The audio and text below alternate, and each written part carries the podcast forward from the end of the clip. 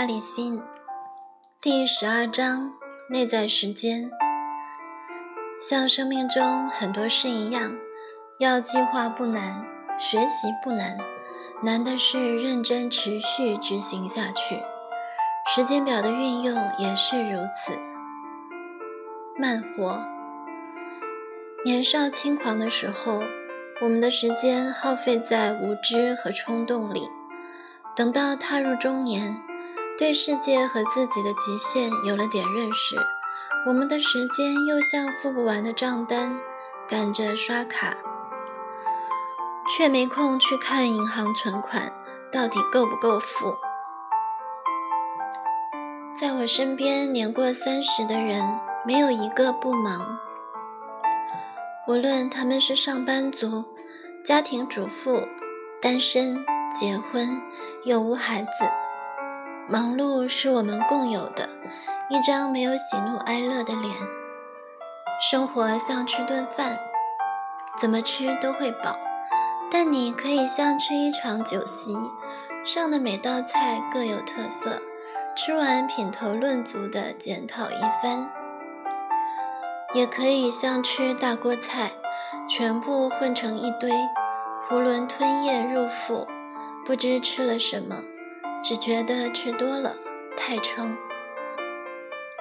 很多人都有生活步调要慢些的想法，领悟成天赶呀赶的，不但赶出一身子毛病，也赶出一家子问题。但要怎么慢，多慢，哪里慢，却毫无概念。内在生活里有一个时钟，家里挂在墙上的钟若停了。我们很快就会发现，并且立刻要想法子修理或换新。但挂在灵魂深处的时钟，纵使滴答响着，也常常被忽略成空气里的虫鸣鸟叫，存在又不存在。甚至有人的钟停摆多年都未察觉，任蜘蛛网灰尘蒙蔽。心灵活动，你里面的时间都花在哪里？有人问了这个问题后，惊觉自己大部分时间在生气。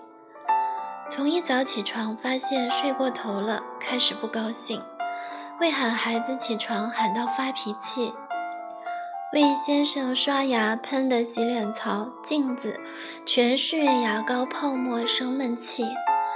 送孩子上学遇到塞车，孩子还不识相的在后面吵架，再发一顿脾气。到好不容易全都送出门了，一个人在家怨自己不够能干。上菜场气卖的菜不新鲜，去银行气办事员态度差，逛街发现上个月给孩子买的洋装打了五折，觉得倒霉。睡到半夜，还要为先生打呼噜太大声，或抢了自己的被子生气。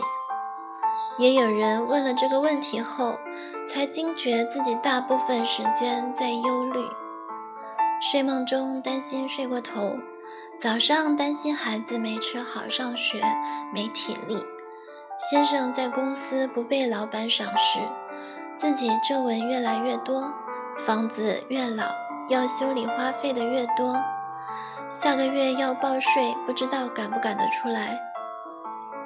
要问我们这一天做了什么，很容易回答，但心里晃动的却只有一堆子情绪，而且多半是负面情绪。我们真的很少去注意自己这一天的心灵活动。生命的美善不靠外在时间的消费与投资。而在乎内在时间的运用和享受。同样，家庭主妇使用前一章的外在时间计划表，可以活得很丰富，也可以活得很哀怨。你曾为心灵活动写下计划表吗？每一天，你有多少深思的时间，与自己对话的时间，有多少安静的时间？有多少喂养自己生命的时间？有多少让音乐、书籍、朋友开垦内在生命的时间？有多少和配偶、儿女交心的时间？有多少做白日梦的时间？如果你的答案是没有，没有，没有，每天忙的都没空睡觉了，哪有时间给心灵？你的内在时间还是不会因为外在时间的饱和而消失，只是你让它自生自灭罢了。享受整理。我们一天二十四小时，除了睡觉时间和少数必须完全专心的工作外，还有很多空间给心灵发挥。最简单的例子是饭后做整理工作时。你的手再忙，心呢？很多女人不知不觉会在那段时间里被负面情绪占据，在心里发各种怨言，并非因着这些清洁工作很令他们厌恶，而是一天积聚下来的疲惫，加上杯盘狼藉的凌乱，加上人去楼空的孤独。使我们的心在这段时间显得如此脆弱，无力抵挡黑暗。我知道，因为我也曾如此，一直到有天几乎想丢下一厨房凌乱逃开时，才发现自己错了，白白耗费了好多宝贵的内在时间。之后，我决心把它规划出来，成为我感恩安静的内在时间。一切也有了剧烈的改变。从那个改变起，做家事对我而言是静非动。一开始，我只是注意着每天晚餐后，当家人都离去，剩下我一个人在厨房里清理时，自己的脑子在想什么，整个人的感觉是什么。我很快地发现，原来外面最需要体力劳动时。里面竟然有个运动场，也在消耗自己的心力，而且里面是一个受伤的、疲倦的、自怜的女人，在漫无目的的跑。难怪从厨房里能走出那么多充满怒气、怨怼或卑微的女人。原来我们把这块内在空间荒废了，任凭糟蹋。于是我刻意的放慢脚步，碗洗得仔细一点，炉台擦得亮些，地擦得勤一点，告诉自己，其实一天下来，除了孩子睡觉之后，这是唯一自己可以独处的时间，应该用一种愉悦的约会的心情来迎接，放点喜欢的音乐，为自己泡好杯茶。想一些快乐的事、好笑的事、值得感恩的事。正面思想不是天生个性，也不是环境驱使，而是一种训练，一种选择后下的决心，一种从信仰生发出的人生态度。现在就开始。我很惭愧。认识美善的上帝那么多年之后，才懂得与他站在同个宽广的角度，去看待自己最平凡的生活角落。但那并不晚，只要开始，什么都不晚。虽然人受惯性奴役，常年视饭后整理工作为无奈的、恨不得逃脱的劳力工作，以致被负面情绪缠累的人。并不会立刻因为心思的转换而欢喜享受。我从注意自己一边洗碗一边在想什么开始，只要一个不愉悦的想法钻入脑袋，譬如先生对晚餐某道菜的不捧场，就立刻把那小石头踢掉，换上一个愉快的画面，譬如儿子亲吻刚下班的先生的温馨画面。你并不需要在匆忙的情况下做家事，只要对付好从前那种一心想赶快把事情做完的逃离感，放弃那种必须一次把事情做完的想法，你就可以把注意力集中于内在时间的享用上，而不成为廉价的清洁机器人。外在整理绝对可以分段做，不影响品质。倘若饭后半小时需帮孩子洗澡、弄他们上床，不妨先从容地洗碗，把餐桌整好，等孩子睡了有空，再花十到十五分钟扫地或收尾。重点是有多少时间整理，就享受那段时间的心灵安静时光，好好陪陪自己，让心灵像泡个香草浴般放松。和孩子们的宝贵时光。倘若你有孩子，从五岁就可以训练他们帮你做饭后清洁工作。先从擦拭餐桌开始，一步一步教。头几年的目标是让他们学习并建立好习惯，不是减轻自己的负担。从前我让孩子帮忙时，甚至要付上代价。去清理他们不小心打破的碗盘，但在两个女儿七岁之后，已经都成为我实际的好助手。当然，等孩子会做之后，他们也来到一个不肯做的年纪，要进入另一个拉锯战的学习。但我仍觉得很值得。现在饭后清理时间，已从一个人的内在时间。延伸为和孩子独处的内在时间。一星期里，我会选择一天，特地让孩子休息，一个人享受整理时的内在安静时光。有时，我要求一个孩子留下来帮忙，我们一边做事一边聊天谈心。我有三个孩子，平时要和一个孩子独处并不容易，所以当我刻意装扮过这段时光。多赞美孩子，不去批评孩子做的不好，与他讨论一些他有兴趣的话题，讲讲笑话。其实，孩子也会珍惜这种和母亲独处的宝贵时光，对做家务曾有正面回忆。学习在动中享受静，在生命中许多埋藏苦读尸骨的荒冢，将成为花草蓬勃的园子。然而，一个能在动中享受静的人，往往是因着他先能把生活刻意留出一块安静的时间，先在身体的静态中学会整理内在世界。安静独处的时光，你一定要给自己一些时间，从五分钟开始都好，找一个安静的角落，回顾一天的思想、情绪发展。行为、言语，把该扔的扔掉，该收拾的收好，放错位置的归位。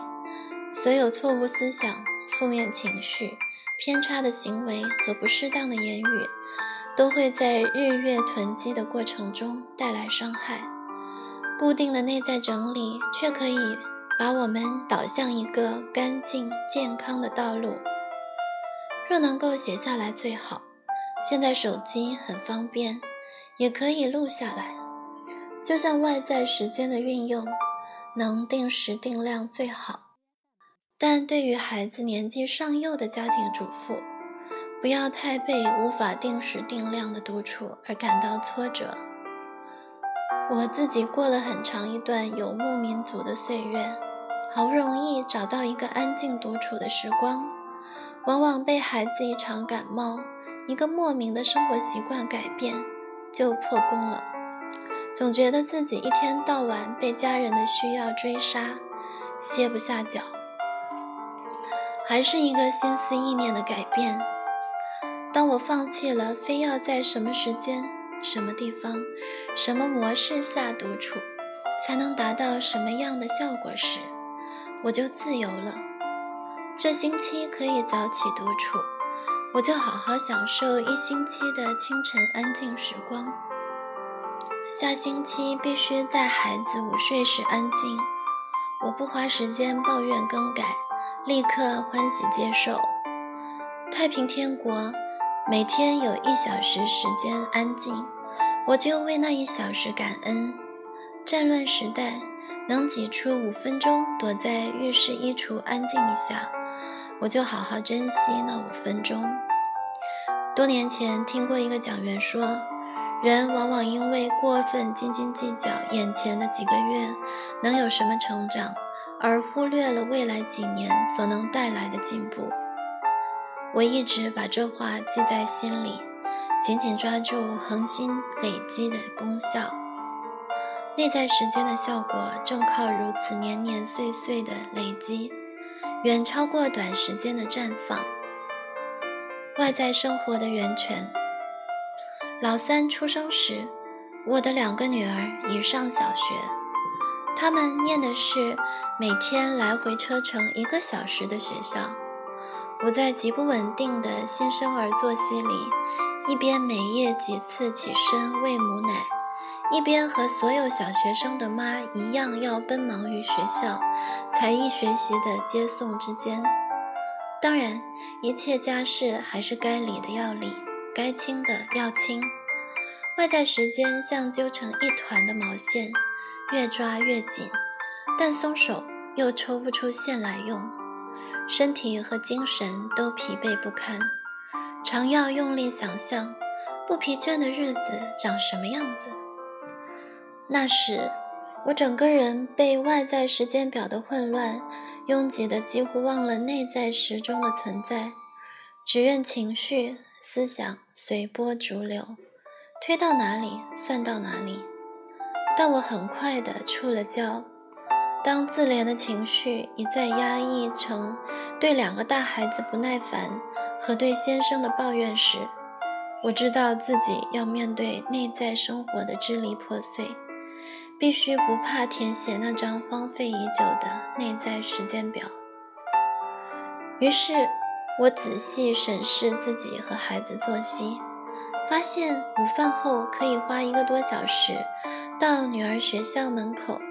趁老三在车上睡午觉，我就带杯咖啡或茶，在车上幼儿鼾声中安静享受独处。那段时间里，我有时做些心灵阅读，有时祷告默想，有时听听音乐，欣赏车窗外风吹动一束绿叶的模样，记录生活中值得感谢的片段。直到老三上幼儿园前，正是中午那段车内的内在时间，成为我外在生活的源泉。一切力气似乎都从那个小小安静的水池里涌出，那也是我私藏的一个洼处。任何生活上的震动、慌乱，最后总清流进去，被它的低调收容，化为静水。内在时间的价值在于我们认真去面对它的存在，并积极愿意拥有它、安排它、计划它，而非失控的任外在活动瓜分着。如果说空间的整顿意味着对我们和家人的尊重，内外时间的整顿则代表我们对自己的尊重。上帝给人的时间刚刚好，二十四小时，不多也不少。写好时间表，生命的节奏会更加轻快有劲。